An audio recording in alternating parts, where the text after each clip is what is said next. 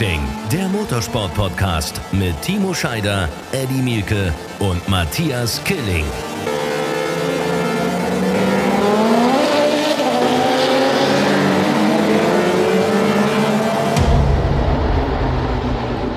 Eine neue Woche mit einem neuen Podcast. Herzlich willkommen, ihr Lieben. Schön, dass ihr mit dabei seid. Hier ist Run Racing, der Motorsport-Podcast. Und es ist ein kleines Jubiläum. Eddie, Folge 25.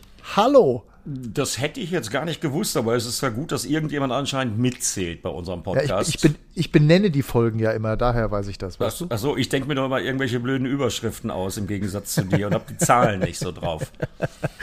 So, wir vermissen sehr Timo Scheider, der sitzt irgendwo in Saudi-Arabien bei der Extreme E. Wir haben versucht, eine Leitung aufzubauen, hat leider nicht funktioniert.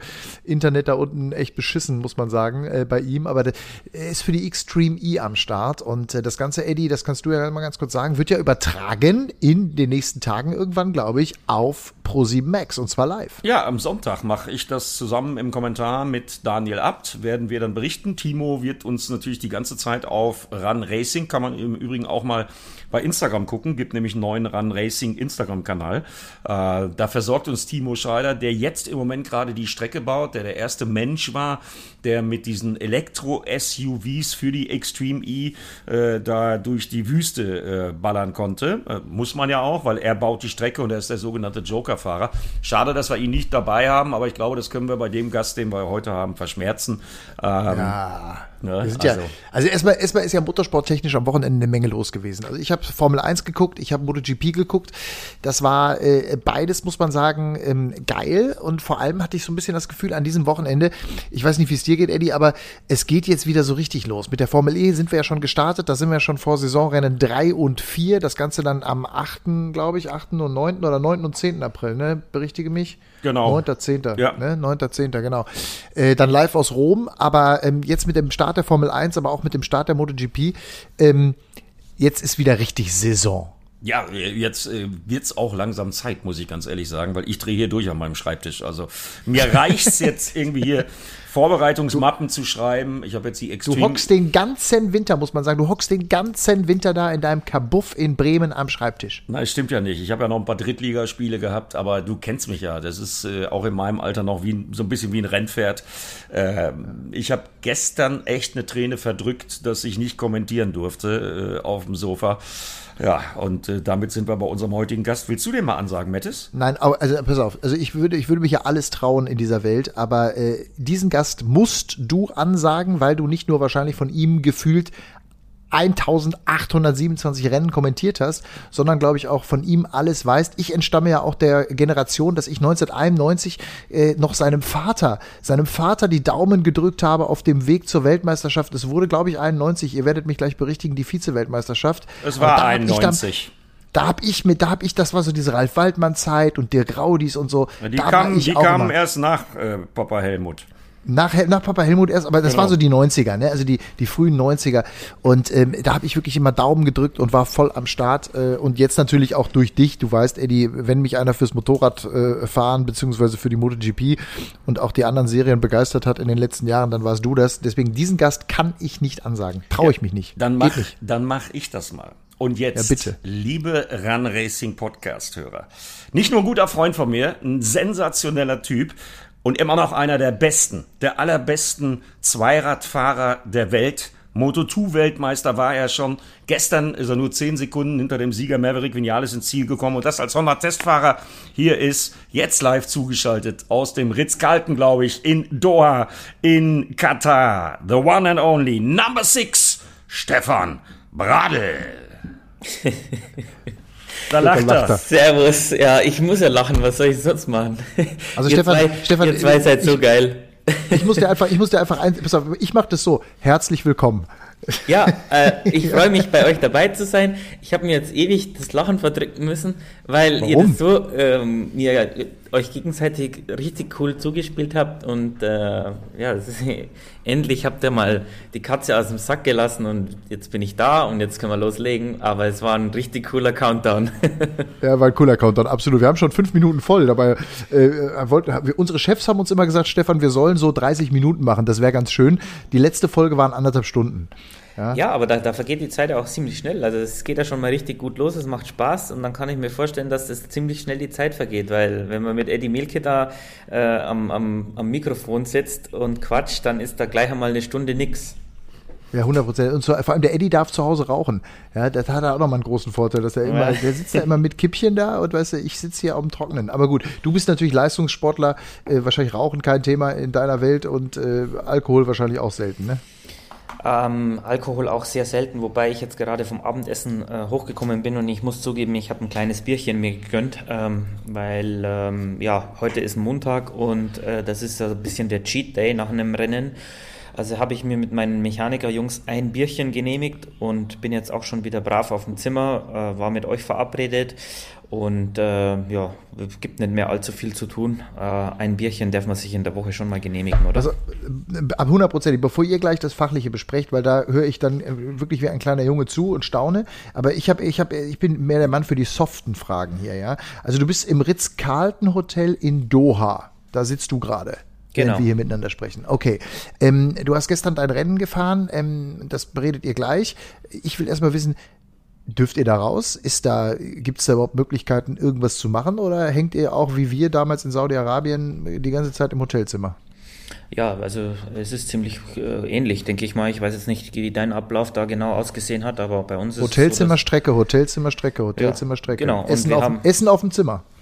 Ähm, doch, ähm, es ist bei uns so, dass die MotoGP eben das Ritz-Carlton hier komplett gemietet hat. Äh, es ist, äh, wir sind hier in unserer eigenen Bubble, äh, dürfen uns nach Nördlich nicht äh, draußen frei bewegen, also wir dürfen das Hotelgelände nicht verlassen. Und äh, seit gestern oder vorgestern ist es, ähm, haben sie die neue Regel eingeführt, jetzt ist auch der Poolbereich geschlossen, ähm, auch sämtliche Freizeitaktivitäten, die man auf dem Hotelgelände hat machen dürfen, Basketball spielen und so weiter, das ist jetzt auch untersagt. Das das Einzige, was noch irgendwie möglich ist, ist ein Gym, äh, das in einem großen Konferenzsaal verlegt wurde. Äh, und da kannst du dir vorstellen, ich weiß nicht, wie viele Zimmer das Ritz-Carlton hier in Doha hat. Das, ich bin hier im obersten Stockwerk, im 21. Ähm, gefühlt, was weiß ich, 2000 Zimmer. Und ähm, im Gym ist eigentlich auch immer Hochbetrieb, egal wenn du mitternachts dahin gehst.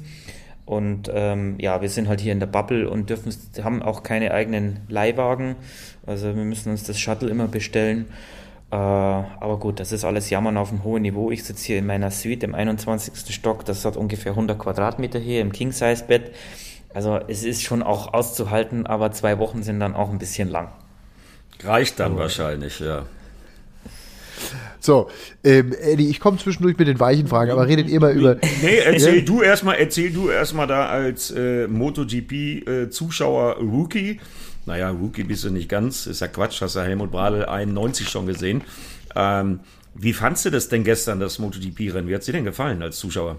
Also ich finde ja erstmal, also ich finde die Kompaktheit grundsätzlich bei den MotoGP-Rennen extrem gut. Ne? Das ist also relativ äh, zügig. Da ist, also das ist jetzt nicht so langatmig. Bei der Formel 1 hatte ich gestern tatsächlich ein paar Mal so das Gefühl so, boah, okay, das ist jetzt ist jetzt auch gleich, ist jetzt auch gut. Es war natürlich am Ende dann auch nochmal spektakulär und so und äh, Verstappen und Hamilton und äh, aber äh, was heißt spektakulär, aber wurde dann zumindest ja ein bisschen diskutiert und war dann auch ganz cool und Toto Wolf er ist völlig am, am Ende und so. Aber ich hatte so zwischendurch das Gefühl so, ja, ist auch lang so ein Formel 1 Rennen und das gefällt mir bei der MotoGP extrem gut. Das ist ja, Stefan, berichtige mich, das war ja gestern nach 45 Minuten, 40 ja, Minuten ja. war die Messe Kürze, gelesen, ne? In der Kürze liegt die Würze, 45 Genau, in der Kürze liegt die Würste.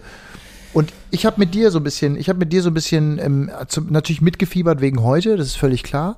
Aber ich fand's erstmal habe ich mich wahnsinnig gefreut, dass nach diesem ganzen Hin und Her und Marc Marquez, den du ja ersetzt hast, äh, dass du dann eben äh, fahren durftest, das fand ich, das fand ich mega und hat mich persönlich sehr gefreut. Ähm, ich weiß jetzt nicht, ob du zufrieden bist oder nicht mit deiner Leistung. Ich habe auf jeden Fall die ganze Zeit mit der Mitte sozusagen mitgefiebert, völlig klar. Aber ähm, ich habe mich dann so ein bisschen mit deiner Karriere auch mal beschäftigt und habe festgestellt, auch in der 125er Klasse vor, ich weiß gar nicht, 15 Jahren gefühlt oder 10 Jahren, da hast du ja auch schon äh, mit Marc Marquez um Weltmeisterschaften, glaube ich, gekämpft, um Punkte gekämpft. Ihr habt, äh, glaube ich, die, die Moto doch, das war, das war 2011, deine Weltmeisterschaft in der 125er, ja. ne? Nee, Moto 2. Oder Moto 2, ja, siehst du, jetzt kommt hier wieder der Fall, Entschuldigung. Das heißt vielleicht aber, beim Eddie Moto 2, bei mir heißt es Moto 2. Moto 2, ja, also wie auch immer. Auf jeden Gleiche. Fall weiß ich, ich weiß halt, dass ihr damals ja auch schon um die Weltmeisterschaft miteinander gekämpft habt. Und äh, miteinander, am Ende gegeneinander. Der, also gegeneinander vielmehr, genau. Und äh, am Ende hast du es eben gewonnen. Der war dann auch, ja. glaube ich, konnte nicht fahren am Schluss und so. Aber egal, du hast einen Vorsprung gehabt, dann konnte er nicht fahren und dann warst du verdienter Weltmeister. Punkt eins. Punkt zwei habe ich mich dann gefragt und jetzt bin ich wieder bei so einer weichen Frage. Wenn man einen Mann in der Karriere so lange als Gegner hatte, wie fühlt es sich an, der Ersatzmann zu sein? Das ist eine gute Frage. Das, ähm, ist, wir haben uns, äh, wann haben wir uns das erste Mal auf der Rennstrecke getroffen, Marc Marquez und ich? Das war ungefähr 2006, glaube ich, in der katalanischen Meisterschaft, als ich da einen Gaststart hatte. Ähm, ich glaube, ich habe das Rennen gewonnen. Er ist Zweiter oder Dritter geworden. Und äh, seitdem verfolgt, verfolgen wir uns, uns gegenseitig, haben natürlich heiße Battles gehabt. Äh, und jetzt sind wir quasi Best Mates. Also jetzt arbeiten wir zusammen und ich versuche ihm die MotoGP-Weltmeisterschaft äh, irgendwie wieder äh, zu gewinnen. Ist schon ein bisschen verrückt, wie, wie sich das Leben manchmal so verändern kann. Ja, aber, aber kotzt dich das nicht an, jetzt mal ernsthaft? Also mal Ah, was soll ich sagen? Ich stehe da drüber. Es ist, mittlerweile bin ich alt genug. Äh, wir hatten heiße Battles, es hat Spaß gemacht, aber am Ende des Tages ist es halt schon eher auch ein Kaliber, den ich war froh, dass ich ihn 2011 äh, besiegen konnte. Ähm, seitdem haben das nicht viele geschafft. Also an Jorge Lorenzo kann ich mich erinnern, der hat ihn nochmal besiegt in der MotoGP 2015. Aber, aber seitdem ist er schon äh, ein Kaliber. Gut, jetzt hat ihn Verletzung, äh, hat ihn die Verletzung da ziemlich aus dem Konzept gerissen. Äh, was soll ich sagen? Nein, ich, ich, ich, wir, wir, wir sind beide jetzt äh, erwachsen geworden und ähm, befassen uns mit dem Thema natürlich sehr intensiv, arbeiten für die gleiche Firma, kommen gut miteinander aus und das, was in der Vergangenheit war, war waren faire, harte Kämpfe, die haben Spaß gemacht, da lachen wir heute drüber. Ähm, aber heute muss ich schon sagen, bin ich, äh, bin ich auf seiner Seite. Hört sich ein bisschen doof an, aber wir, wir, wir arbeiten zusammen. Eddie, ich habe jetzt eine weiche Frage gestellt, jetzt bist du dran. Ja, ja die war so weich, war die nicht. Ich, ich, äh, ich fand die Antwort auch sehr gut und ich kann, mich da, ich kann mich da speziell an eine Szene erinnern, äh, weil ich es kommentieren durfte. Ähm, 2011 dann am Ende der Saison, ähm, da nochmal Chapeau. Das war eine großartige Geste. Stefan Bradl ist dann Weltmeister, als dann klar war, dass Marc Marquez in Valencia nicht fahren konnte. Und der erste Gang von Stefan war rüber in die Box also nicht umgekehrt, sondern Stefan ist zu Marc Marquez gegangen, um ihn wahrscheinlich auch ein bisschen zu trösten äh, oder einfach nur um den Respekt zu bekunden. Das war für mich eine so emotionale und großartige Szene von Stefan, als feststand, dass er Samstag, ich glaube, es war ähm, vor dem ja, Qualifying. Samstag nach dem Qualifying. Genau. Na, bist du dann direkt in die Box zu Marc gegangen und da hat man dann schon gemerkt, äh, dass äh, eure Beziehung auch sehr, sehr viel mit gegenseitigem Respekt zu tun hat. Und mir hat Marc Marquez mal am Rande eines Interviews erzählt, ähm, da warst du ähm, äh, noch MotoGP-Fahrer, aber ähm, ich glaube bei Aprilia zu dem Zeitpunkt. Da hat er mir gesagt, dass er froh ist, dass du keine Honda mehr fährst, weil äh, ich habe dann gefragt, wieso, was meinst du denn? Ja, und dann hat er genau das gleiche gesagt wie das, was du gerade erwähnt hast. Guck mal die äh, Statistiken durch. Äh, wer ist der Letzte, gegen den ich einen, Kampf verloren habe? Äh, da gehört unter anderem Stefan Bradl zu. Und ja gut, was Stefan kann, haben wir unter anderem auch gestern wieder gesehen. Ich betone das nochmal. Das war ja jetzt nicht so eine Spaßansage, die ich vorhin gemacht habe, sondern wenn einer zehn Sekunden hinter dem Sieger äh, mit diesen Raketen, äh, obwohl er nicht Stammfahrer ist, obwohl er immer noch Teile aussortieren muss. Äh, also zehn Sekunden Eddie, hinter dem Sieger ins Ziel kommt. Genau, vor mega. drei, vier Jahren bin ich mit zehn Sekunden hinten, äh, hinterm Sieger bin ich auf dem Podium wahrscheinlich. Ähm, ja. Da sieht man, dass die MotoGP halt mega spannend, mega eng zusammengerückt ist. Ähm, nicht nur die MotoGP, alle drei Klassen sind sowas von, also Motorradweltmeisterschaft ist kein Zuckerschlecken mehr. Das ist ähm, extrem harte Arbeit und da zählt äh, jede, jede fucking Runde. Ähm, also das ist schon unglaublich hart. Also ich bin daneben zu auch Experte bei Servus TV und äh, habe da schönes Leben in der Boxengasse auf und ab zu laufen und meinen schlauen Senf da abzugeben. Ähm, das ist deutlich einfacher als auf den Bikes zu sitzen und dann mit knapp 360 die in, in Doha da die, die Gerade runter zu pfeffern und wenn du den Bremspunkt um gefühlt drei Zentimeter verpasst oder was, dann ist die Runde im Arsch und äh, kannst wieder von vorne anfangen.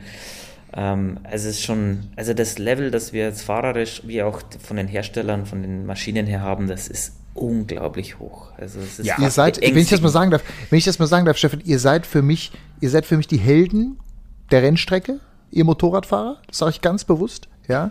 Ähm, und ihr seid für mich alle komplett wahnsinnig. Und das meine ich, das, das sage ich mit großem, wirklich, das sage ich mit großem Respekt. Glaub mir, wenn ich, die Rennen, wenn ich die Rennen im Fernsehen danach anschaue oder wenn ich es mir dann am Computer anschaue, denke ich mir auch, Alter, was ist hier los? Das ist echt. Wahnsinn. Denkst du das selber? Du denkst ja, selber, ich bin ja. bekloppt?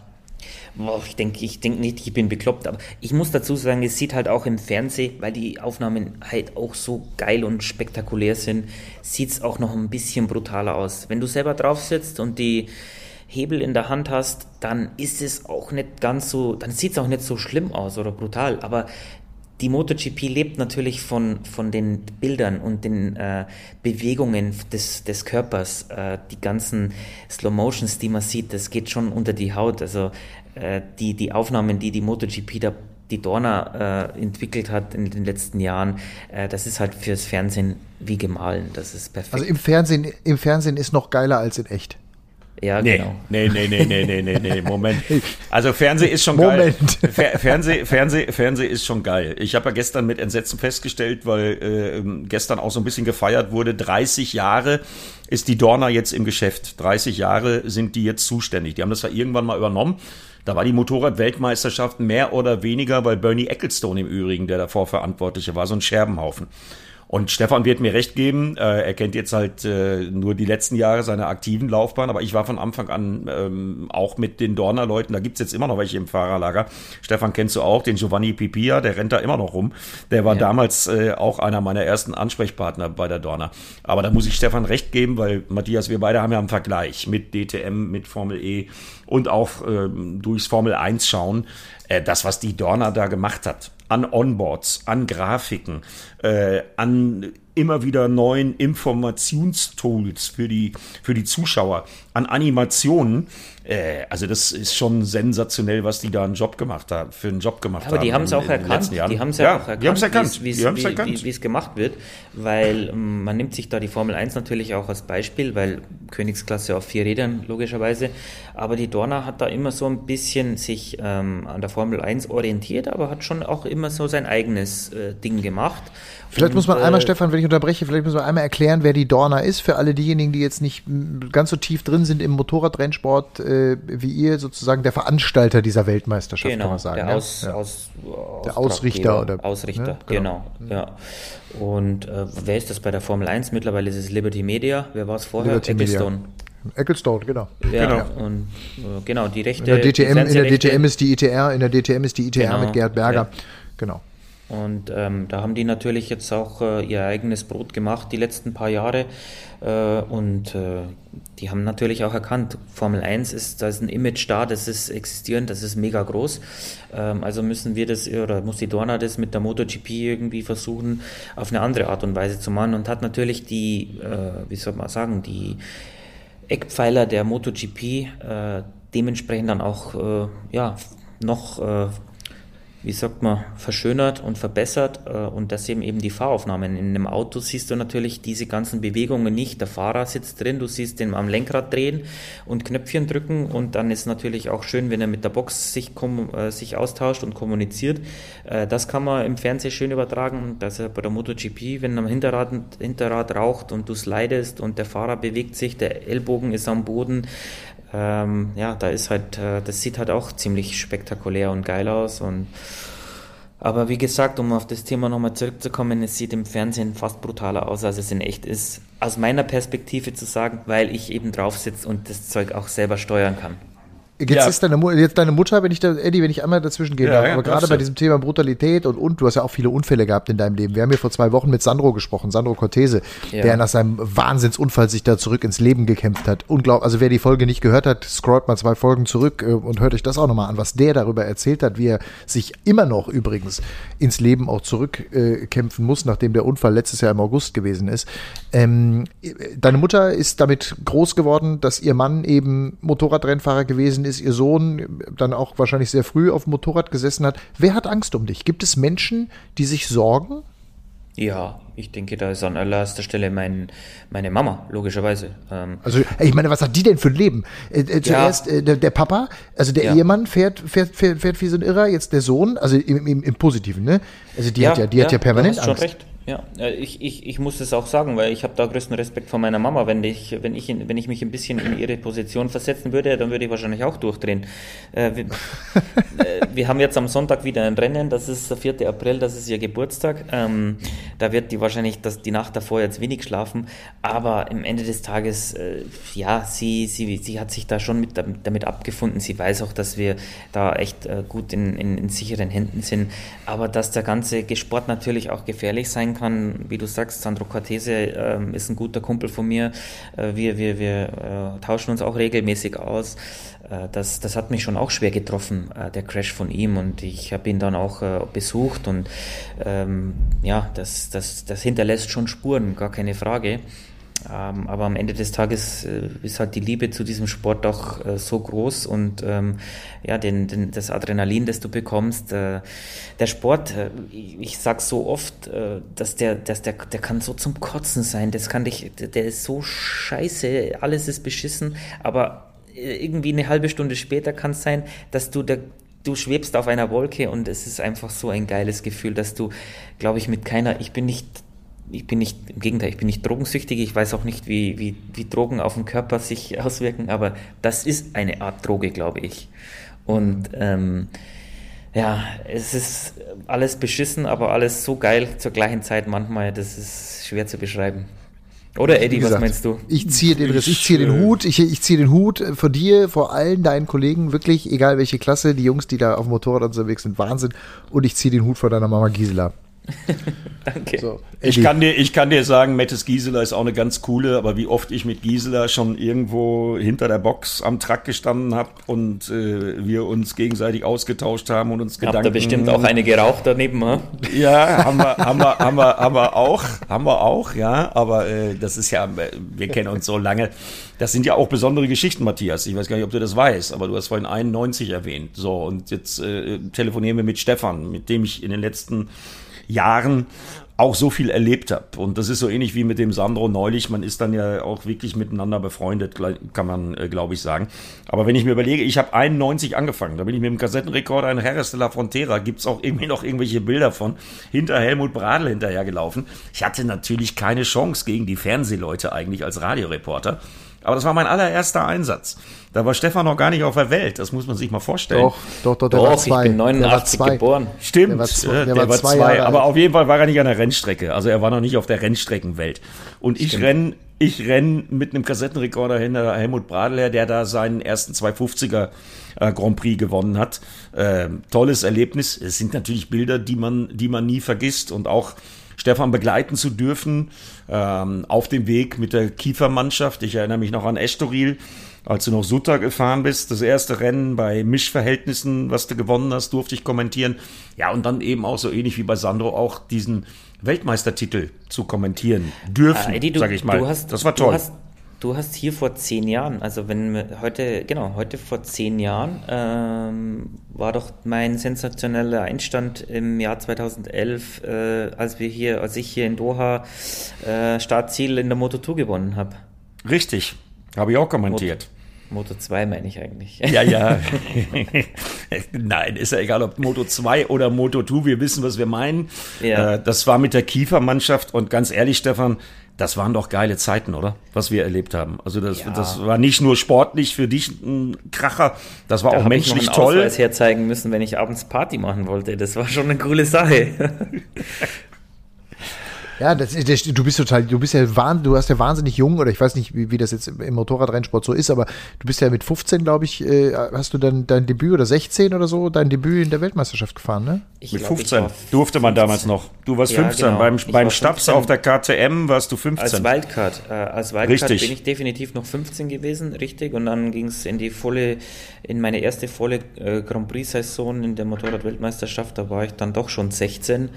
Ähm, Stimmt die Geschichte, dass du mit 17, stimmt die Geschichte, dass du mit 17 aufhören wolltest? Ja, ich wollte gerade sagen, also ich war vielleicht körperlich oder so, ich war 16 Jahre alt auf dem Papier, aber innerlich war ich im Kopf vielleicht noch 13 oder so. Also ich habe ein bisschen länger gebraucht.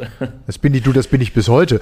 Ja, ja äh, geht uns allen so. Und dann habe ich eben, ja, die, der Einstand war nicht ganz so einfach. Ich habe dann 2016 äh, auch schon eigentlich die erste schwere Verletzung gehabt, da als mir in Malaysia bei einem 2006 meinst du, ne? Ah, sorry, 2,6, ja. Äh, da kannst du mal sehen. ja, man wird älter, gell? Ja, klar. Ja, ja, ja, ja. Bei einem Startversuch hat mir in Malaysia Alexis Masbo, ein verrückter Franzose, hat mich komplett übersehen und einfach voll abgeräumt und dann habe ich mir Schien- und Wadenbein gebrochen und dann war, das war im Oktober, dann war natürlich die Saison gelaufen und dann hat auch KTM den, den Vertrag mit mir dummerweise auch aufgelöst, also das war eine dumme Geschichte und bin dann in, in das äh, ja, es schließt sich auch wieder ein Kreis, in das Repsol Honda Junior Team gekommen.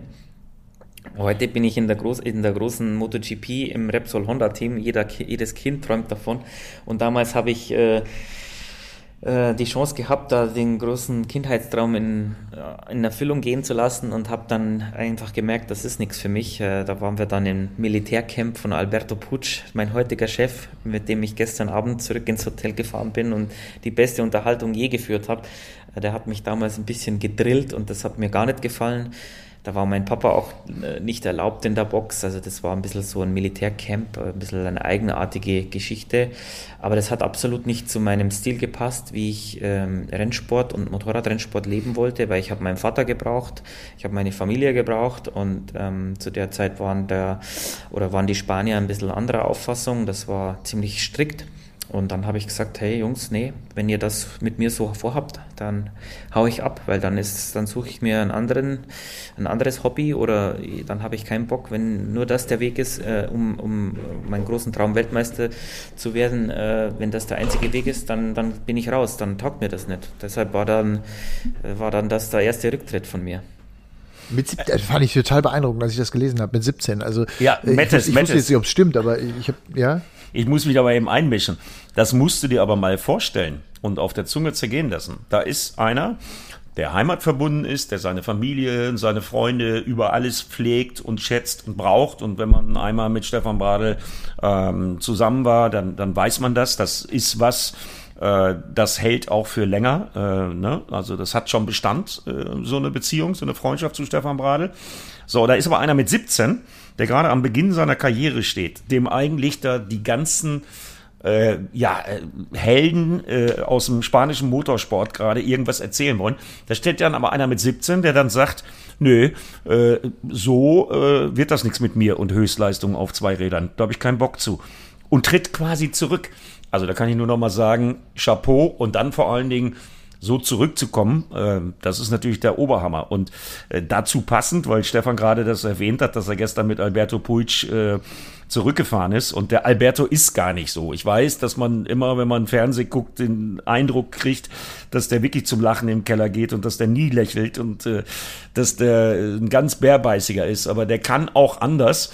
Und äh, ich habe mich total gefreut, weil ich habe zwar im Moment aktuell mit der MotoGP nichts zu tun und keinen Job, äh, der mit der MotoGP irgendwie zu tun hat, aber ich lese immer noch alle Pressemitteilungen und in der HRC Honda äh, Pressemitteilung, in der offiziellen von heute, war ein Zitat von Alberto Puig, wo er gesagt hat, auch Stefan Bradl muss ich lobend erwähnen, der ist gestern Abend mit ganz, ganz viel Kopf gefahren und hat vor allen Dingen das Motorrad nach Hause gebracht, ist das Rennen durchgefahren, hat ein sehr gutes Ergebnis eingefahren und uns sehr viele Daten geliefert.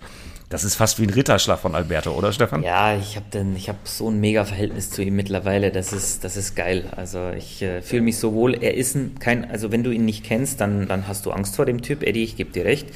Nach ja. außen hin ähm, ist er schon eine, ja, er, er, hat halt immer eine finstere Miene drauf. Aber ähm, das Witzige ist, das, wenn du den äh, einmal blöd zurückredest, so blöd wie er dich anredet, dann hast du besten Respekt von ihm äh, verdient. Mhm. Und äh, das äh, muss man natürlich auch immer wieder mit Leistung bezeugen. Aber ich äh, unterhalte mich mittlerweile mit ihm auf einer Augenhöhe. Und das äh, habe ich auch gelernt. Man wird natürlich älter, man reift im Fahrerlager, man kennt seine Pappenheimer äh, dann weiß man auch, dass man mal, man muss nicht nur einstecken. Wir Deutsche sind da sowieso in der Unterzahl, da darf man schon nochmal austeilen. Äh, und äh, das habe ich verstanden, wie das Ganze funktioniert. Und wenn du das Spielchen nochmal so ein bisschen durchschaust, dann äh, öffnet dir das viele Türen und dann tust du dich einfach leichter, auch durchs Leben zu gehen im MotoGP-Fahrerlager.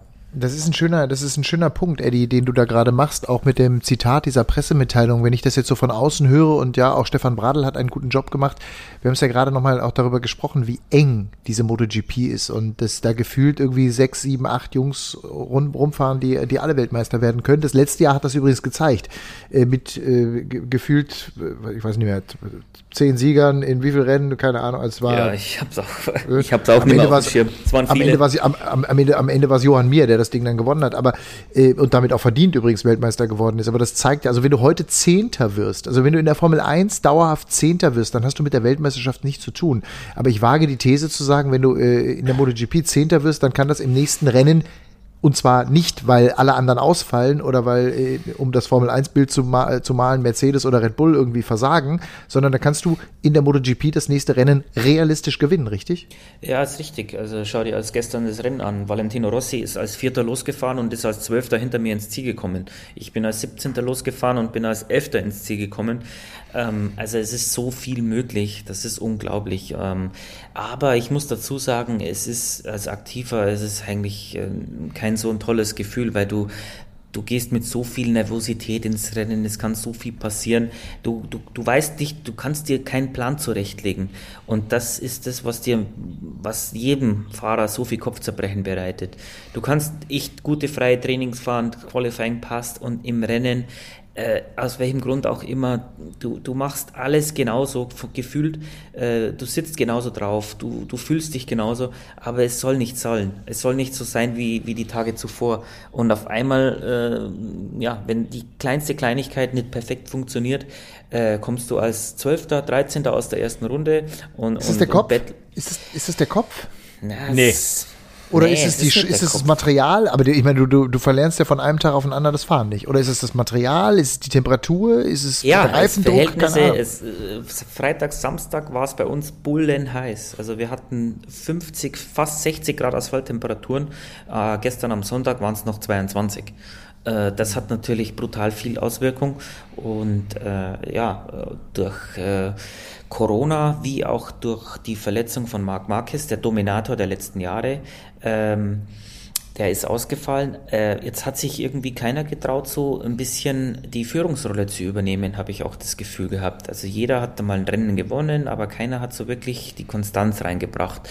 Und dann hat, haben alle Fahrer so ein bisschen verstanden, ah, okay, ich, eigentlich bin ich nicht weit weg, ich schaffe das auch. Und, und da ist das Selbstbewusstsein jedes einzelnen Fahrers dann deutlich größer geworden und das Ganze hat sich durchgemischt. Man muss aber auch dazu sagen, ähm, technisch äh, von den ganzen verschiedenen Herstellern ist das ganze Feld auch extrem zusammengerückt. Also ähm, die Dorna, die, die die Regeln in den letzten Jahren immer mal wieder verfeinert haben und angepasst haben, haben da schon an den richtigen Stellschrauben gedreht, um eben die Meisterschaft so attraktiv wie möglich zu machen. Das ist Ihnen gelungen, Matthias. Das kann ich auch dazu sagen. Die Zielsetzung ja, von der Dorna war ja immer, also ich erinnere mich an Zeiten, als es schwierig war, überhaupt 15, es gibt ja Punkte für die ersten 15 in der MotoGP, als es überhaupt schwierig war, 15 Königsklassen-Motorräder an den Start zu kriegen. Äh, Stefan wird sich vielleicht aus seinen Kindertagen auch noch dran erinnern. Äh, Gab es auch mal, als sie angefangen haben. So, jetzt haben wir 22 Weltklassefahrer. Ähm, die Markenvielfalt ist da.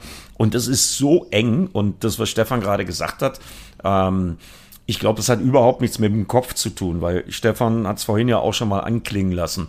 Er ist gestern als Elfter eine Sekunde hinter einem Top-Ten-Platz äh, gewesen. Und da bin ich früher immer für ausgeschimpft worden, wenn ich gesagt habe, Stefan Bradl Weltklasse, weil er irgendwie, was weiß ich, auf Platz 5 oder so für Lucio Cecchinello ins äh, Ziel gekommen ist. Nur mittlerweile ist das noch viel, viel enger geworden. Äh, frag mal bei Franco Morbidelli äh, nach, der 18. Äh, geworden ist. Der war in jeder Trainingssitzung, war der vorne dabei. gestern. Ne? Ja. Der, ne? der ist Vize-Weltmeister gewesen im letzten Jahr. So, und dann ist irgendein kleines technisches Detail.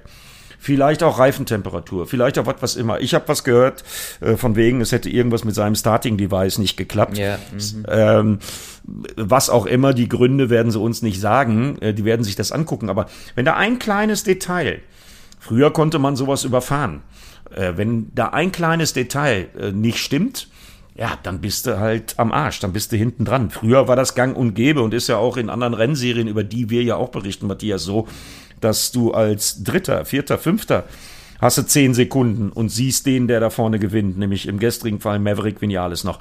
Stefan ist auf elf eingekommen, zehn Sekunden, wie gesagt, hinter Maverick Vinales. Ja, der hat den auch noch die ganze Zeit gesehen. So, und wie viele Rennserien gibt's auf der Welt, wo das so ist, wo äh, die Besten der Welt 45 Minuten lang erstklassiges Racing zeigen und dann sieht der Elfte den ersten noch. Das ist ja unfassbar. Ich meine, noch unfassbarer ist es ja teilweise, was in der Moto 3 los ist. Äh, das war gestern auch nicht viel anders. Und da hat die Dorne einfach einen Weg gefunden mit ihren Reglements, mit den Limitierungen, die sie gemacht haben, also zum Beispiel den Werken zu verbieten, unendlich viele Motoren in einer Saison zu verwenden.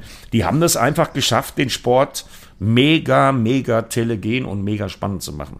Und ihr kennt mich beide gut genug. Ich habe gestern schon mal so einen Moment gehabt, wo ich auf dem Sofa gesessen habe und eine kurze Träne verdrückt habe, dass ich nicht kommentieren durfte. Aber meine Frau war schlau, die wusste, dass, dass das ein blöder Abend für mich wird, äh, emotional. Deswegen hat sie mich alleine gelassen.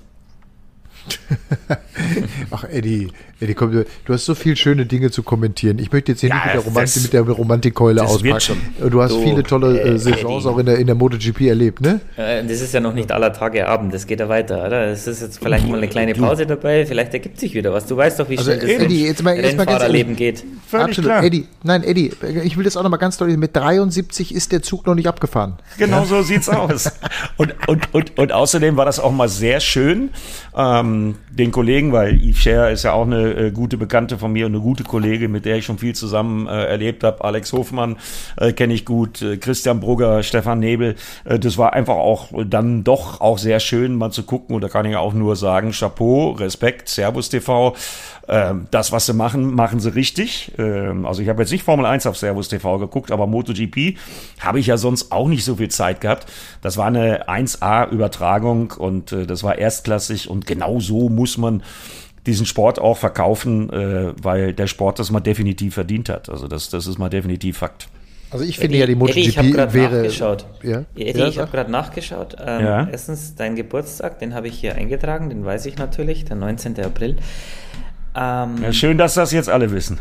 aber ich habe jetzt, hab jetzt schwer überlegen müssen, ob du nicht einen runden Geburtstag feierst dieses Jahr. Aber nee, es trifft noch dich nicht. erst nächstes Jahr. Richtig. Weißt schön, du dass du hier... Ja, ja weil, mal. ich, äh, weil ich weiß, dass mein Papa im November ähm, 60 wird. Und ich habe genau, ich weiß genau, dass ihr ziemlich gleich alt seid, aber ich habe gedacht, du, ähm, du wirst äh, ein bisschen früher, also jetzt eben demnächst in vier Wochen äh, schon 60, nee, nee, aber dann. Der, wird, der, Bursche wird, der Bursche wird 59. Ja, ja. Helmut, Bursche, Helmut Bursche, ist noch mal ein Tick älter. Deutlich, äh, deutlich älter, ja. ja. Aber da müssen wir uns was überlegen für einen Helmut, oder? Ja, ich bin auch schon ein bisschen überlegen, ähm, aber ich kann dir ganz, ganz beruhigt sagen, dass ich am 17. November gerade aus äh, Valencia vom letzten Grand Prix zurückkomme. Aber gut, es wird sich schon was ergeben. Ein bisschen Zeit haben wir noch bis dahin. Mal genau. schauen, was, äh, was das Leben lasst allgemein uns, so wieder macht bis dahin. Lasst uns, lasst, ich wollte gerade sagen, hoffentlich ist eine, eine Feier möglich. Das wünsche ich deinem Papa wirklich äh, sehr. Sag ihm, da war damals in Hagen, das ist die Stadt neben Ennepetal, der Heimat von Ralf Waldmann, da war damals ein äh, Zwölfjähriger, der mitgefiebert hat, 1900. 91. ja.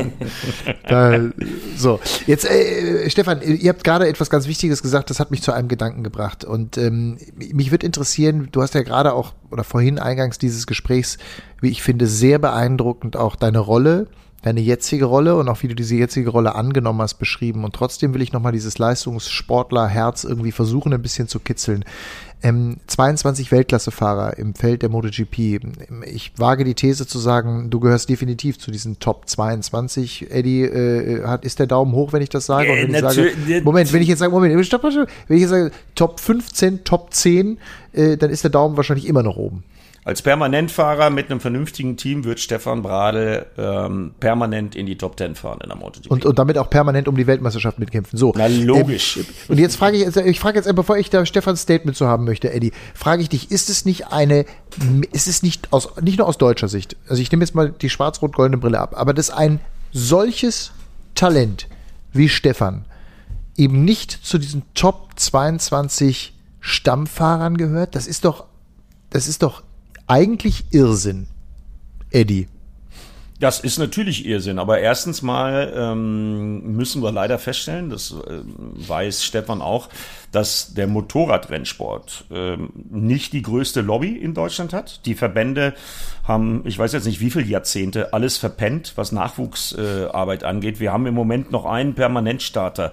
Äh, also ich habe auch schon harte Zeiten erlebt, als es Alex Hofmann und Steve Jenkner waren, die die einzigen beiden Deutschen waren, die in der WM fuhren das war auch schon schwierig. Aber jetzt haben wir noch einen einzigen mit Marcel Schrötter und ich kenne halt auch den Unterbau und ich weiß halt auch, was es kostet ähm, überhaupt da reinzukommen. Und äh, okay, da gibt's jetzt gute Ansätze mit dem äh, Northern Talent Cup, äh, den der ADAC ins Leben gerufen hat. Ja, nur das kommt 15 Jahre zu spät. Das ist einfach viel zu spät. Und wir können heilfroh sein, dass sich Sandro Cortese und Stefan Bradl so durchgesetzt haben in ihrer Karriere. Und auch jetzt Marcel Schrötter, der ja immer noch fährt, Jonas Folger fährt im äh, ab Mittwoch testet er ähm, bei seinem WM-Comeback in der Superbike-WM äh, in Barcelona. Also wir haben ja ein paar Talente gehabt, aber alles, was da dranhängt, alles, was da kommt, es gibt eben halt in Deutschland leider nicht so einen Typen wie Valentino Rossi, der mit seiner VR46 Akademie äh, Sponsoren wie Sky rangezogen hat und dann einfach eine Struktur gebaut hat, dass jetzt äh, auch sein Bruder Luca Marini, äh, seine Jungs, die er ausgebildet hat, Pecco Bagnaia, der Polsetter, das sind ja alles Jungs, die aus Valentinos Stall kommen sowas gibt's halt in Deutschland nicht und hat's nicht gegeben. Und das okay. ist das große Problem. Der Sport Verstanden. hat keine Lobby und deshalb ist Stefan Bradl jetzt, und ich bin ja froh, dass er Testfahrer ist und Ersatzfahrer für Marc Marquez ist. Das ist besser, äh, als wenn er zu Hause sitzen würde. Aber da du ja vorhin den Podcast mit Sandro Cortese erwähnt hast, und wir Sandro ja auch gefragt haben, wie es denn aussieht mit seiner Karriere, ob er noch mal fährt, wo Sandro dann gesagt hat, äh, also ich fahre nicht, wenn ich Geld mitbringen muss. Äh, das ist halt leider die bittere Wahrheit für deutsche Zweiradsportler dass äh, es da keine Lobby gibt und dass das genau. sehr, sehr schwierig umzusetzen ist. Also da Talent, mir, sozusagen Geld. Stefan, äh, Eddie, ja. verstanden. Stefan, Geld schlägt Talent. Leider ist es so in diesem Business, ja? Nee, der Eddie hat schon recht. Er hat es natürlich wieder sehr ausführlich beschrieben. Gell? Ähm, es fehlt die Lobby. Äh, du kennst äh, den Eddie. ja, er hat, er, er, hat definitiv recht. Es fehlt uns. Äh, wir haben, wir haben mit Verbänden ADAC und DMSB haben wir einfach äh, das sind Schlaftabletten sondersgleichen, was äh, speziell den Zweiradsport betrifft. Und ähm, warum, wir haben, wir können von Glück reden, dass wir mit 2011 und 2012 zwei äh, deutsche Weltmeister hatten, mit mir und Sandro Cortese. Äh, das äh, war aber allein aus Eigeninitiative äh, der Fall. Also bei uns fehlt die Plattform von ganz unten, die Ausbildung von ganz unten, äh, die, die Jungs äh, heranzuführen und dann auch stetig zu begleiten. Ähm, da sehe ich jetzt einmal nicht den finanziellen Aspekt gleich an erster Linie, sondern einfach den, den die Möglichkeit geben, sich zu entwickeln und nicht nach einem halben oder nach einem ganzen Jahr dann zu sagen, okay, der hat es nicht drauf, äh, wir probieren den nächsten aus oder lassen das Ganze dann äh, bleiben.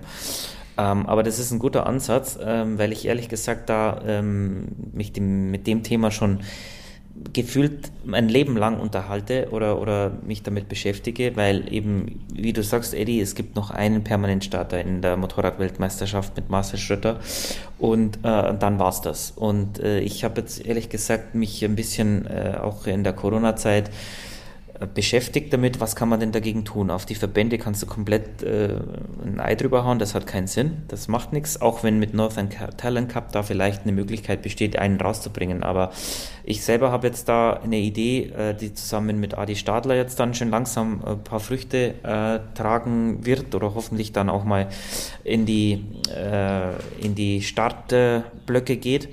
Ähm, Wer ist das? Wer ist die ganz kurz für alle? Adi Stadler, ehemaliger 125 Kubikzentimeter Fahrer. Auch genau, Weltklasse-Fahrer gewesen. Er, er hat, ich frage jetzt, ich frage jetzt im Namen unserer Zuhörer. Ja, er hat ein ganz gutes Gespür für Nachwuchstalente. Er hat auch unter anderem auch viel in der Weltmeisterschaft gesehen oder, oder mitgearbeitet, ähm, mit Dani Pedrosa lange zusammengearbeitet, hat auch gute Connections zu Alberto Putsch. Also ähm, der ist sehr gut vernetzt und kennt sich im, im Nachwuchsbereich, also in den Leuten äh, im, im Minibike, äh, in der Minibike-Szene sehr gut aus. Ich habe mir da letztes Jahr auch ein Rennen angeschaut und da wollen wir auch zusammen mit Honda Deutschland, das haben wir auch schon initiiert, also das ist äh, auf dem Papier, es schaut alles gut aus. Wir wollen da dieses Jahr durchstarten und eventuell zwei, drei Jungs, um die ich mich dann speziell kümmern werde, ähm, versuchen da vielleicht ein bisschen was aufzubauen. Aber das ist alles noch ziemlich jung und in den Startlöchern. Aber ja, was es natürlich ja auch super. bringt, klingt super, finde ich ganz toll. Also gerade die Jungs wie Sandro, wie du, äh, die Zugpferde der letzten zehn genau. Jahre. Die, die, ihr, ihr, seid ja noch jung, du bist ja, du hast ja selber gesagt, du bist 32, glaube ich, ne? oder 31. 31. 31, ja, also genau, 89er Baujahr. Ähm, also der, genau ihr seid's ja, die dann auch irgendwie sozusagen im Herbst der Karriere sich auch schon Gedanken darüber machen, alles klar, was ist so das nächste, was sind so die nächsten Schritte und dann natürlich diese Erfahrung wiederum weiterzugeben. Ich meine, du hast ja auch von der immensen Erfahrung als kleiner Bub, nehme ich an, äh, deines Vaters auch profitiert. Aber genau das braucht's ja eben auch. Es braucht ja diese Recken wie euch, die dann irgendwie auch dafür sorgen äh, und vielleicht auch den einen oder anderen unter die Fittiche nehmen und ihn eben behutsam auch aufbauen ähm, für eine sehr auch krasse Welt. Das ist ja jetzt nicht genau, nur das ja. glamouröse Leben des Leistungssportlers, sondern da ist ja gerade das Thema Druck auch ein wahnsinnig großes. Aber Thema Druck, Eddie, und da bin ich bei uns, da bin ich auch bei einer Marke wie Run Racing und ich will jetzt keinen Druck aufbauen oder so, aber ich wundere mich, wenn ich das Rennen von gestern auch wieder sehe oder auch viele Rennen der vergangenen Saison und ich bin ja jemand, der auch durch Eddie erst in den letzten Jahren wieder mehr dazu gekommen ist, auch MotoGP zu gucken, weil er immer, weil Eddie davon halt immer so geschwärmt hat. Ähm, du kannst es ruhig sagen, ich rede von nichts anderem. Ja, du, genau, ja, du, wirklich, also gestimmt. Und ähm, das, ich, ich habe dann manches Mal davor gesessen und habe gedacht, das kann doch nicht wahr sein, dass das im großen deutschen Fernsehen nicht funktioniert. Es ist mir unerklärlich. Also ich, ich finde es ja überragend, wenn so eine Marke wie Run Racing, jetzt haben wir, DTL, jetzt haben wir DTM, Formel E, äh, hoffentlich werden wir da noch mehr Zuschauer für begeistern, aber so, so ein drittes Ding in unserem Portfolio, so eine MotoGP, also das, das darf doch nicht, in, ich habe großen Respekt vor den Kollegen von Servus TV und von The Zone, aber das darf doch da nicht verschwinden, das gehört doch ins größere Fernsehen. Und dann übrigens kommen auch wiederum die Sponsoren und dann ist übrigens auch wieder mehr Geld im Markt, auch dann für die deutschen Fahrer. Oder sehe ja, ich das zu romantisch? Nee, das siehst du nicht zu romantisch, aber ich habe das früher schon immer, äh, also noch vor Stefans Zeiten, ähm, gab da mal einen Teamchef, der Stefan, auch zufälligerweise Stefans erster Teamchef in der WM war Dieter Stappert aus Österreich. Was glaubst du, was ich mir mit dem die Köpfe heiß geredet habe? Auch ein ehemaliger Journalistenkollege, leider äh, verstorben, ähm, aber auch einer, der da sich unglaubliche Gedanken gemacht hat. Und wir haben damals schon immer das ganze Szenario rund um unsere äh, geliebte Zweiradszene, ob sie Motorrad-Weltmeisterschaft hieß oder wie sie jetzt heißt, MotoGP. Ähm, wir haben uns da die Köpfe heiß geredet und wir haben das immer mit dem Hamsterrad verglichen. Kein TV-Coverage, keine Nachwuchsarbeit, keine Sponsoren keine Stars. So, und das Beispiel Italien und auch Spanien zeigt ja, was man aus MotoGP machen kann. Und deswegen vorhin auch mein Lob an äh, Stefans äh, Servus TV-Kollegen. Die machen das schon total klasse. So, eine, so ein Coverage ähm, über die MotoGP, ähm, ja, wäre ich selber gerne dran beteiligt. Das ist schon großes Kino. Und äh, aber das ist wirklich ein Hamsterrad, Matthias. Man kann das mit dem Hamsterrad vergleichen. Kennen wir ja auch aus dem Automobilsport, auch aus der einen oder anderen Serie. Ähm, du produzierst halt keine Helden, wenn du kein Coverage hast und kriegst auch keine Sponsoren. Wir machen mal kurz Pause, weil ähm, Stefan weg ist. Warte mal, ja, ich habe hier einen Anruf drauf. Ach, du hast einen Anruf. Nee, dann machen wir, Eddie, dann machen wir weiter. Wir reden dann weiter. Lass, dann, lass mal, dann lass weiterlaufen. Wenn du einen Anruf drauf hast, ist er. Ja, ist der, aber der aber wird du, gleich weg sein. Ich habe ihn jetzt nicht angenommen. Ja, ja sehr eben. gut. Aber dann, dann, dann sehen wir, aber wir hören dich. Ich traue ich, ich trau mich aber hier nichts zu drücken, weil äh, nicht, da dass ist er wieder. Jetzt bist du wieder da. Okay.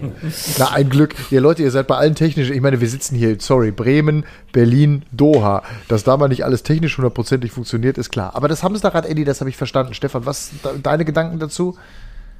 Jetzt kommt der schon wieder mit deinem Anruf daher. Also hier hat ja, du kannst aber reden, wir hören dich. Wir können dich aber äh, wir okay. hören dich, wir hören dich. Ähm, Ignoriere nee, den einfach. Ja, mache ich. Ähm, es ist so, ich, ich, wie soll ich sagen, das ist schon, mit Servus TV bin ich da eigentlich sehr zufrieden, aber natürlich fehlt uns die große Lobby.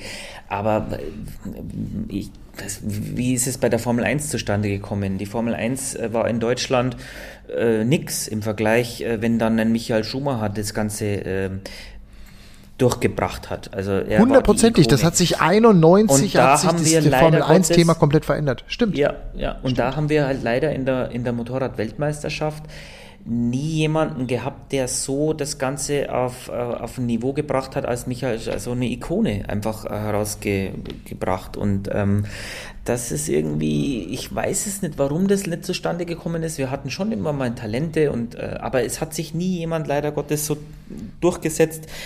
Ähm, dass er die ganze Lobby mitgezogen hätte, wie ein Michael Schumacher das getan hat. Ähm, in der Tat. In der Tat. Und die äh, Formel 1, die wird sich, die Formel 1 wird sich umgucken. Da bin ich mir ganz, ganz sicher. Also jetzt äh, sozusagen. schau dir raus. das mal an. Ich bin begeistert von Mick Schumacher. Ähm, allein der ja, Name, mega. allein, dass einfach ein, ein Schumacher wieder in der Formel 1 ist, da, da, hast, es, hast du was gesehen? Hast du was gesehen gestern? Also nee, klar, vor deinem Rennen, logisch. Wie, aber, ich äh, wollte euch vorhin schon fragen, wie war denn das? Um, äh, wir, wir sind hier äh, Ortszeit Doha um 20 Uhr gestartet. Wann war die Formel 1 dran? Die waren vor vorher, euch. oder?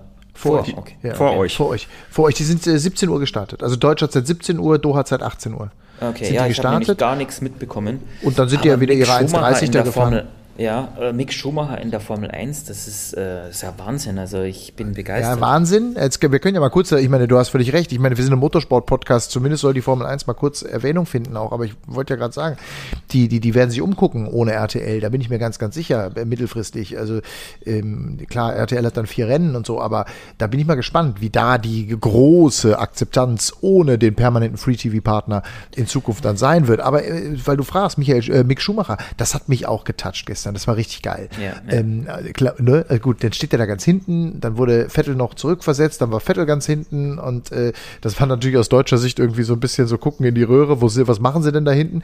Äh, dann hat der Teamkollege von ähm, Mick Schumacher, der Mazepin, der hat sich dann ähm, so einen kleinen Fahrfehler gehabt oder auf Dreck ja, gekommen. Das war, dann, dann, war der weg und dann hat Mick aber denkt, ey, vielleicht war es auch irgendwas am Auto. Wir wissen es nicht so. Also ich, ich habe jetzt heute nicht mehr verfolgt, aber Mick hat auch einen Fahrfehler gemacht. Und dann auf einmal war der irgendwie auch 18 15 Sekunden hinterm Feld und dann kam Safety Car und dann war, dann ging es alles wieder so ein bisschen zusammen.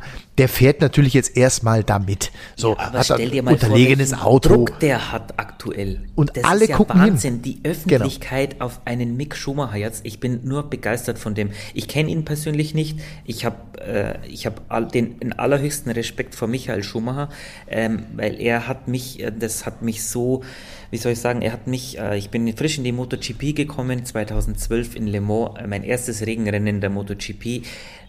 Ohne, ohne jetzt irgendwelche Schmarrn zu erzählen, ich habe mir in die Hose geschissen, weil ähm, diese Raketen im Regen zu bewegen, ich habe nicht gewusst, was ich tun soll.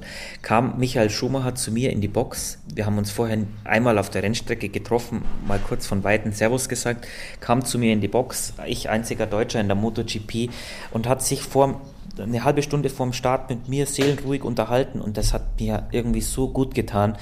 Ein Michael Schumacher kommt zu mir, Handshake, hat sich kurz unterhalten, hat auch gesagt, hier Jungs, ihr seid geil. so geil drauf, ich habe höchsten ja, Respekt vor euch und, und äh, das, äh, das ist für der, der kann ja mitreden. So eine geile ich meine, der hat Geste. Ja der hat ja nach seiner Ferrari-Zeit, ist er ja IDM. Nee, nee, nee, nee, Moment, nicht, nicht nach seiner Fahrerei-Zeit, das war, sondern das war, während seiner, ja, während oder während, ja. oder während wir haben uns, Zeit. Wir haben uns danach nochmal auf der Rennstrecke getroffen und sind dann auch ein paar Runden zusammen auf dem Motorrad gefahren und das sind Momente für mich, das werde ich nicht vergessen und, und jetzt äh, Mick Schumacher in der Formel 1 zu sehen, äh, das hat mich schon auch extrem tief berührt ich glaube ja nach dem Rennen gestern, da können wir uns wieder drauf einstellen. Also wir werden weiter Aber gebt dem Jungs ein bisschen Zeit. Na, auch, das hier sowieso. Wir, da müssen wir, wir gar nicht drüber reden. Wir geben, du, also Mick, da haben wir oft drüber geredet hier, ne? Der hat immer ein, zwei Jahre in egal welcher Klasse er war, erstmal gebraucht und so, um dann überhaupt anzukommen. In der Formel 1 ist natürlich das Material noch mal entscheidend. Aber ich ja, glaube, wir sind uns alle einig. Hat der ein geiles Auto?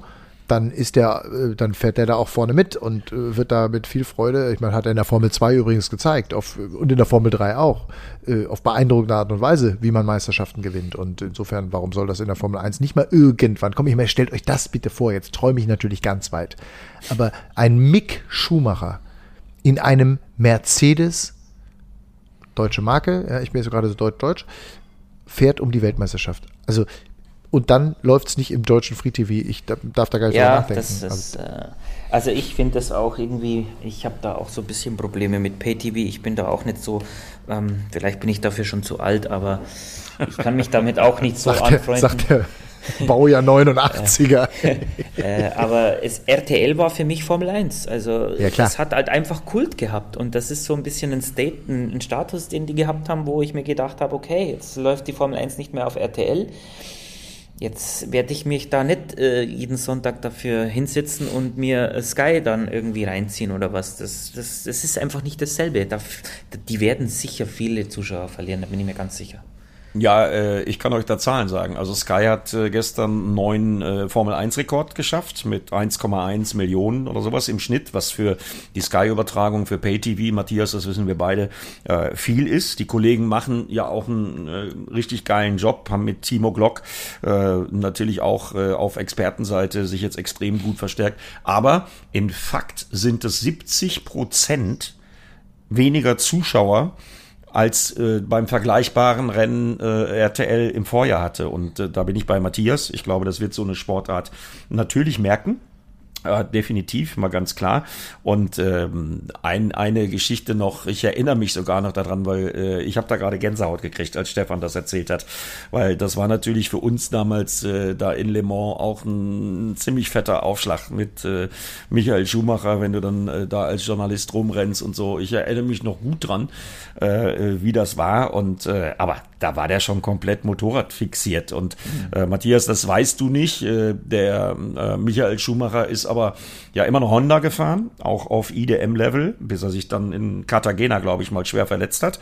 Ja. Ähm, die hat ein guter Bekannter von uns immer vorbereitet, Jens Holzauer, äh, der die Honda-Einsätze in der IDM äh, leitet. Und äh, das, äh, ja, der war da schon komplett Motorrad infiziert und ich ja, habe selber auch mal das schnell. Vergnügen gehabt. Also das ja, war ja, nicht so, auf, dass der nur mitgefahren ist. Nein, nein, nein, nein. Also der, der hat schon so, Talent gehabt, also so ist der es nicht. So und der ist auch Risiko eingegangen. Hey, ich habe mir gedacht, hey, Michael Schumacher, ich bin denn auf der Rennstrecke hinterhergefahren und ja. ich habe mich für ihn in die Hose geschissen, weil ich mir gedacht habe, Alter, davor fährt Michael Schumacher, ein, ein, das war auch meine äh, Lebensikone, mein, mein Idol sondersgleichen, fährt vor mir auf einem Motorrad und ich habe irgendwie das Gefühl, ich habe Angst um ihn. Ich weiß nicht wieso, aber ich habe Angst um ihn. Und dann sind wir, äh, danach haben wir uns kurz unterhalten und er mit einem fetten Grinsen im Gesicht und du hast ihm nur angesehen, der hat so viel mega Spaß gehabt und dann war ich ein bisschen beruhigt, aber irgendwie äh, war es ein mega Erlebnis für mich, weil ich, ich habe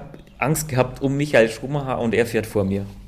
Ja, ich, ich bin mal, äh, Matthias, lass mich das kurz so sagen. Ich bin alles, auch schon mal alles. mit Michael Schumacher auf der Rennstrecke gewesen in Hockenheim. Da durfte ich die IDM, äh, KTM, die damals auch in der IDM noch mit dem Superbike fahren, äh, hab mich natürlich auch, wie Stefan das so schön ausgedruckt, schön in die Hosen geschissen. Und dann hat mich Michael Schumacher mal überholt und ich bin zwei Kurven so ein bisschen an ihm dran geblieben. Äh, aber ich glaube, Stefan, der hat unglaublich riskant gebremst. Ne? Der hat auf dem Motorrad gebremst, als wenn er in einem Formel-1-Auto sitzt, nämlich wie eine Wildsau. Ja, er war schon, er äh, hat das schon das Limit gesucht. Also es ist nicht so, dass er irgendwie Respekt davor gehabt hat. Ähm, er hat, er ist schon rangegangen und man hat auch gesehen, dass er, dass er was probieren will. Also er war risikofreudig. Ähm, das Problem ist, dass es halt auf dem Motorrad dann ab und zu wehtun kann. Das hat er dann auch gespürt. Es hat, es hat doch das ein oder andere Mal übertrieben, aber das hat ihn halt ausgezeichnet. Ein Michael Schumacher versucht halt ans Limit zu gehen. Und wenn du auf dem Motorrad am Limit äh, dich bewegst, dann dann, dann, dann kannst du mal stürzen und dann ist es äh, kein harmloser Dreher wie in einem Auto, sondern da tut es halt dann hin und wieder mal weh und äh, wie du sagst, in Cartagena hat er auch mit der Nackenverletzung dann, ja, ja. ist ein bisschen doch zu viel übertrieben. Aber das ist für mich, ich bin jetzt wirklich, also für mich ist ja auch dieser Name Michael Schumacher genau wie für euch äh, auch wirklich Ikone. Da ist da, da sind wir mit aufgewachsen. Ja. Ich werde dieses Rennen 1992 in Spa niemals vergessen, wo er im Qualifying auf die 16 gefahren ist und das Rennen dann gewonnen hat. Ähm, äh, dann die Weltmeisterschaften mit Benetton, die Weltmeisterschaften mit dem Ferrari, all das. Da, da kommt auch für mich in meiner kleinen Motorsport-Fanwelt natürlich auch keiner mehr dran. Ähm, also das, das ist einfach so.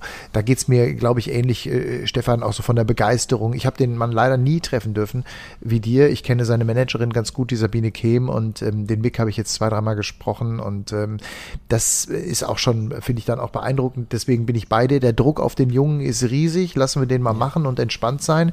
Ähm, aber zwei Gedanken, ganz kurz. Einmal zu Mick ähm, der da gestern das, äh, wie gesagt, super, finde ich, gemacht hat und ähm, wahrscheinlich auch einen großen, großen Weg irgendwie vor sich hat. Da bin ich mir, bin ich mir ganz, ganz sicher. Der ist cool. Und der ist natürlich auch damit groß geworden mit diesem ganzen Druck. Aber woran ich, ähm, woran ich immer wieder denken muss, bei dieser Begeisterung und auch den Geschichten, Stefan, die du da gerade erzählst, ja, wie der da ans Limit gegangen ist und du das dahinter auf dem Motorrad gespürt hast. Ich finde es nach wie vor, und das ist jetzt, glaube ich, neun Jahre her, so, oder acht Jahre her der Unfall, ne? also wirklich, mir fehlen immer noch die Worte, dass dieser Mann, der sein ganzes Leben am Limit gelegt hat, äh, mhm. gelebt hat, bei einem Skiunfall mit Helm so unglücklich stürzt, dass wir seitdem nichts mehr von ihm gehört haben. Also ja. das, das ist für mich, mir fehlen da wirklich bis heute die Worte und ich musste da gerade dran denken, wie du Stefan erzählst, wie der dahin, äh, wie der vor dir äh, äh, gefahren ist und du dir für ihn in die Hose geschissen hast. Ja. Das ist krass, oder? Es ist auch nicht zu beschreiben, da fehlen mir auch die Worte. Äh, das Schicksal, weiß ich nicht, keine Ahnung, was man dazu sagen soll. Es ist einfach furchtbar. Und ähm, ja, der, das ganze Leben hat er wirklich immer äh, einen, äh, einen, Gasfuß gehabt. Also äh, im Formel 1 Auto, äh, da waren die damals auch noch nicht so sicher, wie die heute waren und die Rennstrecken und so weiter. Und, und auf dem Motorrad hat er auch sein Leben riskiert und dann passiert es ihm bei einem privaten Skiunfall. Äh, unglaublich. Ja, unglaublich, absolut. Naja, also wie gesagt, Formel äh, 1 Rennen, äh, wir werden sehen, äh, wir werden Mercedes vorne haben, wir werden Red Bull vorne haben. Ich hoffe, dass McLaren kommt. Ferrari hat mich ein bisschen enttäuscht gestern, ähm, wobei das Charles Leclerc natürlich schon auch ähm, gegenüber Carlos Sainz die Nase da vorne hat. Das finde ich, hat man dann schon gemerkt gestern bei Aston Martin und Sebastian Vettel, da puh, da habe ich, so weiß ich auch nicht, was ich davon, mal gucken. Warten wir ja, mal. Es ist da ein Rennen. Äh, darf das man nicht ein Rennen interpretieren, genau. Nee, überhaupt nicht, absolut. Aber dass die jetzt da ganz vorne, dass die jetzt da ganz vorne mitfighten werden. Ja, das ja, war, war auch war eigentlich optimistisch, ne? ja klar. Ja. Mal drei, das vier, fünf Rennen abwarten, dann kann man vielleicht eine kleine kann man, Prognose kann man mehr sagen. Ne? Aber es war geil, es war übrigens geil, es war übrigens geil, gestern das wieder zu sehen. Ne? Es war schon, wie ich eingangs sagte. Ähm, es lebt wieder so, was. Es lebt Passiert wieder was. Die Saison, was. Jetzt ist die Saison da. Ja, ja in, genau. Katar, in Katar waren ja sogar Zuschauer auf der Tribüne. Ne? Ja, ich glaube, für, für, drei, für 23,50 Euro konnte man, glaube ich, irgendwie sich ein Ticket kaufen. Ich meine, gut, nun waren in Katar noch nie so viele Zuschauer. Aber ich habe mich schon gefreut, als sie da vorm Start, äh, da warst du gerade im, im Interview äh, mit dem Alex, glaube ich, äh, als sie da die, ihre Lightshow gemacht haben, weil sie ja jetzt auch neue LEDs haben mhm. äh, an der mhm. Rennstrecke, die sie an- und ausknipsen können, so ähnlich wie wir das neulich bei der Formel E in Riyadh auch hatten. Und da war schon der eine oder andere, äh, der da auf der Tribüne gejohlt hat. Also das hat mich schon äh, echt gefreut. Also wird auch Zeit, äh, weil auch unser Sport lebt von Zuschauern. Aber ich wollte noch einen Gedanken loswerden zu der, zu der Nachwuchsmusere ähm, im deutschen Zweiradrennsport oder generell im Motorsport. Wenn ihr euch mal zurückerinnert, diese ganze Formel 1 Geschichte von RTL, die ja eine große Formel 1 Geschichte gewesen ist. Also ich behaupte, RTL hat die Formel 1 und damit den Motorsport in Deutschland überhaupt erst salonfähig gemacht. Das ist meine Meinung dazu. Ich weiß aber, wie das entstanden ist. Das ist damals nämlich so entstanden, weil es äh, einen auch leider verstorbenen Kollegen namens Willy Knupp gab bei RTL, der kompletter Formel 1 Maniac war äh, und der die Chefs äh, in Köln so lange belatscht hat und dann irgendwann auch mit dem Argument Michael Schumacher mit den Chefs reden konnte und sagen konnte, passt mal auf, ich sag euch jetzt, da haben wir einen zukünftigen Weltstar aus Deutschland, der die Formel 1 rocken wird. Und die haben dem Kollegen Willy Knupp damals geglaubt und so ist die RTL Formel 1 Geschichte äh, entstanden. Ne? Also Stefan muss gute, Hon äh, gute Honda-Nachwuchsarbeit leisten und wenn Stefan dann zu uns kommt, Matthias, und sagt, ich habe hier einen, mhm. äh, der fährt in zwei Jahren in der Moto 3 mit, dann müssen wir am Start sein und das Ding irgendwie medial stemmen. Also ja. wir, wir, werden auf jeden Fall, ähm, wir werden auf jeden Fall, Stefan, dir die Nummer, äh, also entweder wir werden vermitteln oder die Nummer von unserem Sportchef geben. Ja? Also das ist hiermit versprochen. Ich, ich werde versuchen, äh, auf alle Fälle da jetzt mal was auf die Beine zu stellen. Ich habe da jetzt viel dazu erzählt oder ein bisschen zumindest. Ähm, ich, fühl, ich hoffe, dass wir da was tun können ähm, und will mich auch dafür einsetzen, weil mein Gedanke ist einer dazu. Es, ist es wird viel geredet, es jammert jeder, aber es hat nie, oder ich glaube, ich fühle mich jetzt auch in der Position, einfach da ähm, in der Pflicht, was zu bewegen. Und ähm, ich will das nicht unversucht lassen. Ob am Ende des Tages da was rauskommt, das werden wir in ein paar Jahren sehen, aber ich will eben handeln und nicht äh, reden und ähm, ja, mein, meine jetzige Position, meine jetzige Connections versuchen einzusetzen, so gut es geht. Und dann schauen wir, ob was dabei rauskommt. Weil Schön. also meine, dringend, meine, dringend meine notwendig, im, im Zweiradsport ein bisschen was zu versuchen. Ich will es nicht unversucht lassen und ähm, Deutschland hat es verdient, auch weil wieder ein äh, Motorradrennfahrer in der MotoGP irgendwie nach meiner Zeit zu haben. Meine Unterstützung hast du, weil ich mache auch immer noch den IDM-Stream, ähm, was ja auch besser und besser geworden ist in den letzten Jahren. Ich weiß noch, du warst letztes Jahr, glaube ich, einmal da, ne? ja. oder was? Ja, also das Niveau ist besser geworden, ja, wie wir ja auch an, an Jonas gesehen haben letztes Jahr. Das kann sich sehen lassen. Das ist äh, professioneller, als es noch vor einigen Jahren war. Und äh, meine Unterstützung hast du da äh, volles Programm. Bin ich am Start.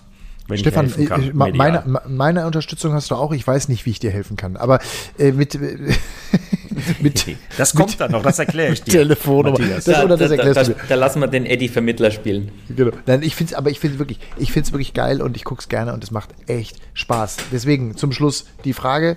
Ich habe jetzt den Formel E Rennkalender im Kopf und auch den DTM Rennkalender im Kopf. Ich habe keine Ahnung, wo die MotoGP als nächstes fährt. Egal, wo sie fährt. Nächsten, ja, nächsten, so nächsten, Sonntag in hier, Doha. Komm, komm in Achso, ihr habt auch Doubleheader. So. Ja, wunderbar. Des, deshalb bin ich ja noch hier. Dann habe also macht Sinn. Macht Sinn. Jetzt, jetzt wird mir klar, warum du noch da sitzt. Also nächste Doubleheader sozusagen habt ihr äh, zwei Wochen hintereinander in Doha. Und äh, dann, äh, glaube ich, Portimao. Das, Portimao, genau. Ähm, Doha fährst du nächste Woche? Sehe ich ja. dich, wenn ich einschalte? Ist klar. Und äh, Portimao ist, was, ist schon was raus? Also Marc Marquez kommt zurück, der wird ja wollen. Ja, Marc Marquez, ich gehe schwer davon aus, dass er zurückkommt. Er hat jetzt am 12. April ähm, wieder einen Check, Medical Check bei seinen Ärzten und dann ähm, denke ich schwer, dass er zurückkommen wird. Es wäre sehr knapp, es war sehr knapp, dass er vielleicht, dass er schon hier in, in, in den ersten zwei Saisonrennen in Katar dabei ist. Äh, da haben wir jetzt die Ärzte nochmal gesagt, hier ein paar Wochen würde dir echt noch gut tun, wenn du Reha machst und wenn du den Arm voll fit bekommst. Ähm, ähm, und jetzt ist es eben so, dass er wahrscheinlich das Comeback in Portimao feiern wird oder wer, wird er da äh, sein Comeback geben. Und dann, äh, wobei das auch noch nicht ganz sicher ist, weil sicher ist momentan gar nichts. Aber ich gehe schwer davon aus, dass ich in Portimao als äh, Servus TV-Experte in der Boxengasse wieder rumrennen darf. Dann schaue ich dir dazu. Dann schaue ich dir dazu. Also, Eddie, im 106 mit Stefan Bradl. Ich will hier nicht den Spielverderber machen. Ich habe diese Woche Frühstücksfernsehen. Ich stehe um 3 Uhr wieder auf und bin auch schon um 3 Uhr aufgestanden. Ich äh, wollte euch jetzt eh eigentlich, weil ich habe schon ein komisches Piepsen auf meinen AirPods. Die sind jetzt gerade am, am 10% die, die, die, die, gehen jetzt auch, die gehen jetzt auch die in die gehen jetzt, die gehen jetzt auch all, Also passt doch alles alles gute und richtige Zeichen zu sagen. Das war eine überragende Stunde, lieber Stefan, mit dir. Und ähm, ich das kann mich nur. Wie schnell die Zeit vergeht, gell? Ja, für Hammer, Wahnsinn. Aber ähm, super nett, super sympathisch. Eddie hat mir viel von dir erzählt. Jetzt weiß ich, dass er recht hatte. Dankeschön, freut ja. mich. Hat sehr viel Spaß gemacht mit euch zwei. Hätten noch eine Stunde weiter labern können. Ja, voll, voll. Können hätten, wir, machen wir, noch wir auch. Machen wir, noch. wir, haben ja, wir haben noch ein paar Folgen. Der fährt ja noch Wildcard-Rennen in dieser Saison, auch wenn Marc Marquez in Portimao vielleicht zurückkommen sollte. Und wir bleiben bei dem Nachwuchsprojekt dran. Und äh, äh, mein Hinweis nochmal, äh, das war gestern schon Weltklasse, äh, Platz 11. Ich glaube, mit dem besseren Qualifying geht kommendes Wochenende noch ein bisschen mehr, ne? nur zehn Sekunden hinterm Sieger und wer weiß, wie da die Verhältnisse sind. Und wenn Sie diesem äh, sympathischen jungen Mann jetzt zugehört haben und nicht genau wissen, äh, wie das aussieht, dann gucken Sie ihm am kommenden Wochenende mal zu. 360 kmh, also neuer Topspeed-Rekord, 362,4 Matthias. Äh, also ich habe nachgeguckt, Stefan hatte gestern im Rennen 351,7, aber bei Gegenwind. Äh, also mehr Respekt äh, vor irgendwelchen Menschen, die Sport treiben, kann ich nicht haben. Wahnsinn. Ich habe mal, eine, hab mal eine Frage, Stefan. Ich habe mal eine Frage. Ist es realistisch? Also ich bin ein DTM-Auto gefahren ja. Äh, und ich habe ein Motorrad, eine BMW F800S. Ich glaube 98 PS. Ist es, und einen Führerschein habe ich auch, ist es realistisch, dass wir fürs Frühstücksfernsehen uns mal treffen und du mir mal so eine, so eine, so eine Lesson gibst irgendwie auf so einem, auf so einer Rakete da? Also, oder, oder mache ich da zu viel kaputt? Nee, ich denke nicht, dass du die zu viel kaputt machst. Das Motorrad wird, kann, kannst du genauso vorwärts bewegen wie, wie alles andere auch. Ähm, aber ähm, wenn es halt, das, das will gefordert werden. Also da musst du schon rangehen. Aber okay, ich frag Eddie, frag Eddie, ich gehe ran. es, ist, es, ist, es ist nicht so schwer, das einfach von A nach B zu bewegen. Also das kriegt jeder wahrscheinlich hin. Ja, machen, wir einen schönen, machen wir einen schönen Fernsehbeitrag, machen wir einen schönen Fernsehbeitrag draus. Hätte ich Bock drauf. Das, das könnten wir schon hinkriegen, ja. Aber wenn du halt dann aufdrehst und die paar Gänge durchhämmerst, dann, dann wirst du erschrecken und freiwillig das Gas wahrscheinlich zudrehen, weil die Leistung, wenn dann ja, das, spürbar das kommt. Ja, genau, das ist ja der Punkt, ob ich dann, ob ich dann was kaputt machen kann, wenn ich dann das Gas wieder zudrehe. Ja, äh, wahrscheinlich nur dich selbst und das Motorrad, wobei das kann man reparieren, aber das könnte sein, nein, nein, dass du nein, selbst nein. wehtust. nee, ich meine, mache ich was kaputt, wenn ich das Gas wieder zumache, weißt du? Also wenn ich, wenn ich, wenn ich langsamer werde. Nee, ne? Nein, nein, nein. Ja, dann machen wir. Eddie, kannst du das. Kannst du, Elli, kannst du das bitte vermitteln? Ja? Oh, ich hätte sogar schon spontane Ideen, wo wir Rennmotorräder, die für dich alle mal ausreichen, äh, herbekommen würden. Wo die wenn, für äh, dich wenn, alle. Ist, ich wusste, du musst wieder mit irgendeiner Spitze hier zum Schluss kommen, die für dich alle mal ausreichen werden. Ja, ich, ich würde mich nicht auf ein MotoGP-Motorrad trauen. Also von daher sei doch zufrieden. Nee, aber wenn wir dadurch Stefan, Stefan Bradl und meinen geliebten Motorradrennsport ins Sat 1 Frühstücksfernsehen kriegen, das dann kriegst du auch in dem Punkt jede Unterstützung. Und glaub mir, Stefan ist ein sehr guter, sehr angenehmer äh, Partner im Studio. Das hat er mittlerweile auch gelernt, macht das mittlerweile auch richtig gut. Also äh, der also, Motorradsport kann jede Promotion gebrauchen, eben. auch bei Matthias Killing im Frühstücksfernsehen. Nehmen wir an, also, Stefan, ne? So sieht's aus, Eddie. Wunderbar. Ihr, ihr, ihr, klingt schon wie zwei Zwillingsbrüder, also, also ist überwurscht. Super. Hammer klar. Ähm, das, der Deal steht für 2021 irgendwann. Stefan, dir erstmal fürs nächste Rennen, nächsten Sonntag. Alles, alles Gute. Vielen, vielen, vielen, vielen Dank für die Zeit, ähm, die du uns hier geschenkt hast. Äh, gut, du hast eh nichts anderes vor in deinem Hotelzimmer für eine Woche jetzt. Matthias, Matthias, ich habe gerade noch eine andere Idee. Ja, jetzt jetzt wird's eine spannend. Viel eine, viel, eine, viel, eine viel bessere. Äh, haben wir mit Sandro neulich auch schon drüber gesprochen.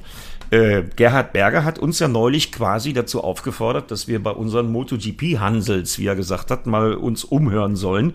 Ach so, und wer ich weiß, werden will. Ich, ich weiß, dass Stefan Bradl sehr, sehr gut äh, auf einer Rennstrecke Auto fahren kann. Das weiß ich aus eigener also Erfahrung, da weil bin ich, ich auf alle Fälle dabei. Wenn das, Termin, wenn das der Terminkalender irgendwie hergibt und ich vielleicht zwei, drei Tests vorher bekomme, bin ich sowas von am Start, ein DTM-Auto zu bewegen, das könnt ihr euch gar nicht vorstellen hätte ich Nehmen wir drauf. an. Ah, guck schöne, mal, Grüße, schöne Grüße an Gerhard Berger und die ITR. Wir haben den nächsten Gaststarter außer MotoGP. Ich, wenn, wir, wenn, wir, so weitermachen, dann haben wir ein 30er-Feld irgendwann in der DTM. nee, aber ähm, ey, Stefan, das muss ich sagen, das wäre auch für die, das wäre auch für, für den deutschen Motorsport, ganz ehrlich, ich meine, du bist da der erfolgreichste und der bekannteste der letzten Jahre. Ähm, das wäre eine ganz große Nummer. Das finde ich auch richtig ich, geil. Ich hätte auch, also Timo Glock ist ein guter Kumpel von mir. Wir, wir treffen uns oder wir, wir online äh, haben wir da so eine Gruppe, wo wir uns auch immer unterhalten.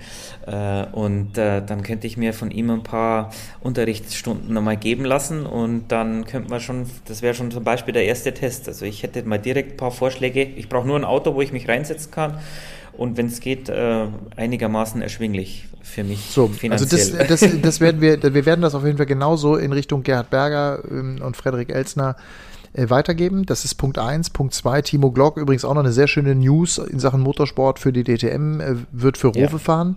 Äh, das ist ja auch diese Woche bekannt gegeben worden. Da freuen wir uns also sehr auf Timo Glock dann auch in der kommenden Saison. Ab Juni in Monza geht's ja los, hoffentlich ähm, auf Timo Glock wieder in der DTM. Ich glaube, das ist auch für die DTM super wichtig, dass auch so ein großer Name weiter Er hat einen Namen, ist. ganz genau. Ja, ja.